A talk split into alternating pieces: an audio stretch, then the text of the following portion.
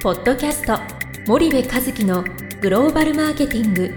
すべてはアジアで売るためには過去1000社以上の海外展開の支援を行ってきた森部和樹がグローバルマーケティングを分かりやすく解説します。こんにちはナビゲーターの東忠夫です。こんにちは森部和樹です。森部和樹の新刊この一冊で全てがわかるグローバルマーケティングの基本が出版されましたぜひお近くの書店アマゾンでお求めください。じゃあ森部さんあの、はい。まあ、前回 VIP のはい。伝統小売がなかなか進まない理由ということで、はい、まあ、書籍の中でも、うん。まあ、日本企業のためのうん。アジア新興国におけるん。新チャンネル戦略うん。があって、まあ、第4章なんですけども、はい。4の域で、まあ、伝統小売と近代小売の両方を攻略するみたいな、はい。まあ、前回おっしゃったようなことなんですけども、はい。まあ、この伝統小売うん。だけやりたいのに、うん。まあ、近代小売もやらなきゃいけないのとか、うんうん近代小売で売れてれば伝統小売ってうん。勝手にうん。配下されるんじゃないとか、うんそういう誤解もあると思うんですけど、うんうんうんその辺についてうん。あの、まあ、どちらの小売も売れるものを置きたいとうん。書いてあるんですがちょっとその辺の相関関係というか、相互性というか。そうですね、はい。あのまああの首都と郊外、うん。まあ、都市部と郊外っていうその関係と近代小売と伝統小売っていう関係があるんだけども、うん。うん。これちょっと勘違いしがちなんだけど伝統小売っていうのは首都にも都市部にもどこにでもあるんですよね。はい。郊外に行ってもあると。はい。なのでどちらかというとその対象市場新興国の対象市場の人口の密度に合わせて、うん。うん。えー、大体人口密度が多いところにはたくさんあるから、はいそういう分布でブワーッと広がってますと。はいで一方で近代小売も同じようにあるんだけども基本的には都市部だよね近代小売ってね、うんうん首都とかね。でそういう中でその伝統小売だけで売れるっていうのは結構レアケースで。うんうんそのお例えば例外としてあり得るのが、えー、と郊外ではい。非常にその中間層以下の人たち、うん。まあ、貧困層とかって言った方がいいかもしれないけど、はい。ランクで言うと D とか E ランクのうんうん。ね、えー、と地域に、はい。えーいわゆるその中間層が買うような一般消費財が買えないからうん。非常に安価な、あー消費財を作って売っているっていうメーカーも中にはあるんですよ。中国メーカーだったりローカルメーカーだったり。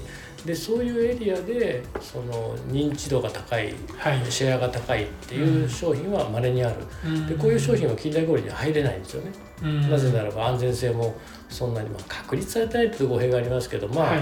言ったらあまり近代小売も別に好んでおきたくないっていうね、うん。うん。まあ三流品ってことですよね。はい。でそういう場合は伝統小売でだけしか売れないっていうケースがあるんだけど、うん基本的には近代小売で売れなければ伝統小売でも売れないっていうのが特に都市部とかはもうあの絶対ではい。やっぱり近代小売で買ってる10個入りで買うんだけども、うんえーそれを1個から安く買いたいと。うん。もちろうん1個あたりの単価は高くなるんですよバラすかはいらね、はい。グラムあたりは高くなる。それでもやっぱり個人のキャッシュフローっていうのが重要で、はい。えーまあ言ったら何ヶ月か後に食べるもの使うものうん頭痛薬なんかそうですよね。24錠いつ使うか分かんないものをうん。24錠買うんじゃなくて今使いたい1錠だけを買うっていうはいはい。のが伝統小売の魅力なので、あの考え方としてはねそのお金のない人が安い買い物をするのが伝統小売っていうイメージが持っちゃってるんだけど、うん。いやそうじゃないんだよと。うん。近代小売で買ってる人も伝統小売に行くんだよと。はい。要は便利だっていうだけの話でね、我々のコンビニみたいなもんで。はい。なのでまああのなんだっけ質問、その伝統小売とうん。まあ近代小売の相関性というか、うんまあ、近代小売そうそう。伝統小売でどうして流れないのかみたいなところはあると思うんですけど、それは近代小売で流れてないからっていう問題と、うん。うん。そもそも伝統小売に配下するためにはやっぱり伝統小売に配下する販売チャンネルが必要で、多くの場合は日本企業が付き合ってるディストリビューターっていうのは近代小売に強いと。はい。なぜならば彼らも楽なんですよ。近代小売はねあのセントラル物流にボーンと商品置けば、あと勝手にマーチャンダイジングしてくれて、うん。うん。まあ年間うるさいプロモーション協力を何回か言われるけども、はい。まあ金払っメーカーから金もらって金払うん。うん。それで大量に毎毎月出るよと。はい。けど伝統小売は一個一個開拓していかないといけないでしょ、うん。なのでまあ手間がかかると、うん。そうすると近代大きくなればなるほどディストリビューターは近代小売が強くて伝統小売が弱くなるっていう傾向があるので、伝統小売のディストリビューターっていうのはディストリビューションネットワークとして複数をネットワーク化しなきゃいけない。うん。それがまさにネスレリーバモデルって言われるディストリビューションネットワークなわけなんでね、はい。なのでそういうものを作んないといけない。それがないと伝統小売には流れないうん。うん。ということでございます、わかりました、い。じゃあ今日はここまでにしたいと思います。森部さんありがとうございました。はい。ありがとうございました。本日のポッドキャストはいかがでしたか？番組では森部和樹へのご質問をお待ちしております。皆様からのご質問は番組を通じ匿名でお答えさせていただきます。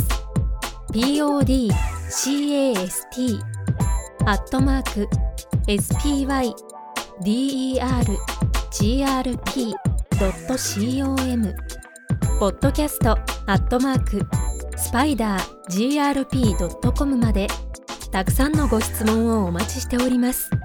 それではまた次回お目にかかりましょう。ポッドキャスト森部和樹のグローバルマーケティング。この番組はスパイダーイニシアティブ株式会社の提供によりお送りいたしました。